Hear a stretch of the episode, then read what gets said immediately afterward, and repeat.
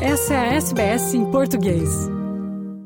Olá, estes são os destaques do Noticiário em Português desta segunda-feira, 11 de dezembro de 2023. O Noticiário em Português agora é produzido às segundas, quartas e sextas-feiras. Com vocês hoje, Fernando Vives. SBS. O SBS. SBS. SBS. SBS Radio. A porção extremo-norte de Queensland está se preparando para a provável chegada do ciclone tropical Jasper na quarta-feira. Os residentes entre Cape Melville, que fica na costa oriental da península de Cape York, e Townsville foram avisados de que ventos destrutivos e potenciais inundações estão a caminho. Árvores e linhas de energia provavelmente serão derrubadas e os telhados das casas serão arrancados junto com qualquer coisa que não esteja presa. Com base na trajetória atual do ciclone, a Queensland Fire and Emergency afirma que a energia, os telefones e os serviços de internet provavelmente ficarão fora do ar e o abastecimento de água será interrompido. As tempestades também significariam inundações em alguns locais e comunidades isoladas. Um novo visto de quatro anos para competências sob demanda, anunciado como parte da nova estratégia de imigração do governo, foi bem recebido pelo think tank Comitê para o Desenvolvimento Econômico da Austrália. O visto cria três fluxos com caminhos para residência permanente. Os pedidos de visto podem ser processados em até sete dias para áreas como gerentes de engenharia, economia verde e especialistas cibernéticos. O visto vai substituir o visto de escassez temporária de habilidades patrocinado por um único empregador.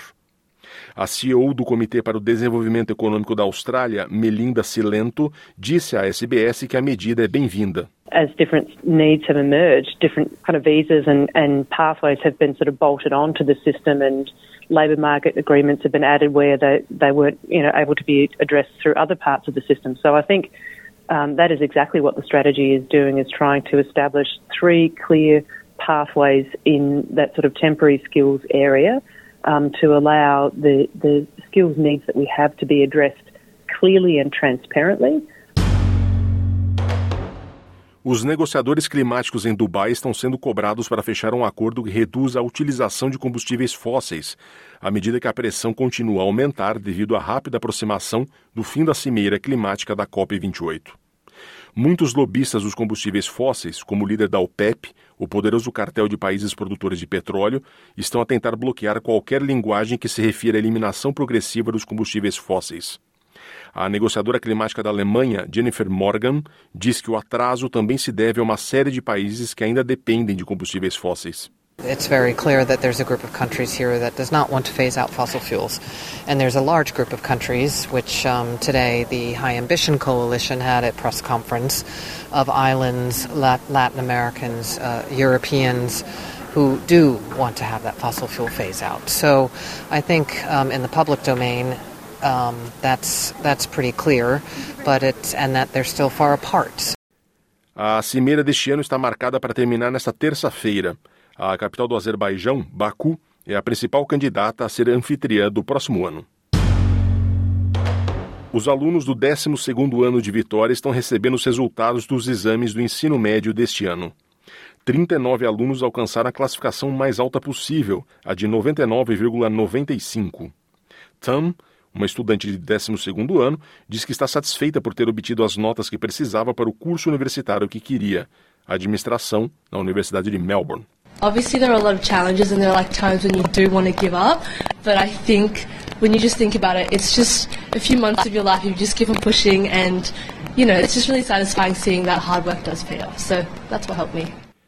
A governadora de Vitória, Jacinta Allan, diz que alguns estudantes já decidiram o próximo passo, mas ainda há muitas opções para aqueles que ainda não decidiram. No mês passado, o governo estadual anunciou até 62.800 vagas extras gratuitas no TAFE, em setores com escassez de mão de obra, incluindo construção, segurança cibernética, serviços de saúde e cuidados na primeira infância. Os filhos da ativista iraniana presa Nargis Mohammadi aceitaram o Prêmio Nobel da Paz deste ano no nome dela durante uma cerimônia no domingo em Oslo, na capital da Noruega. A iraniana de 51 anos recebeu o Prêmio Nobel da Paz de 2023 por conta de décadas de ativismo pelos direitos humanos no Irã, apesar de ter sido presa várias vezes pelas autoridades do país, passando anos atrás das grades. Foram os filhos que receberam a premiação por ela estar detida em uma prisão em Teherã.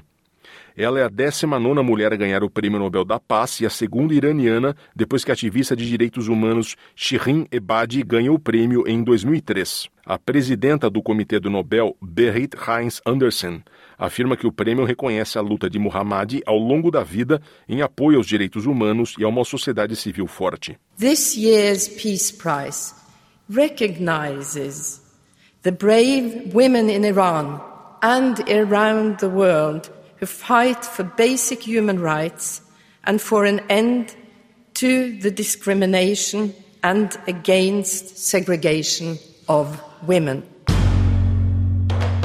No Brasil, parte da mina da Braskem se rompeu na Lagoa Mundaú, em Maceió. Pode ser só o início do processo de colapso de toda a mina. Quem traz as informações é a jornalista Sumaia Vilela, da Rádio Nacional de Brasília.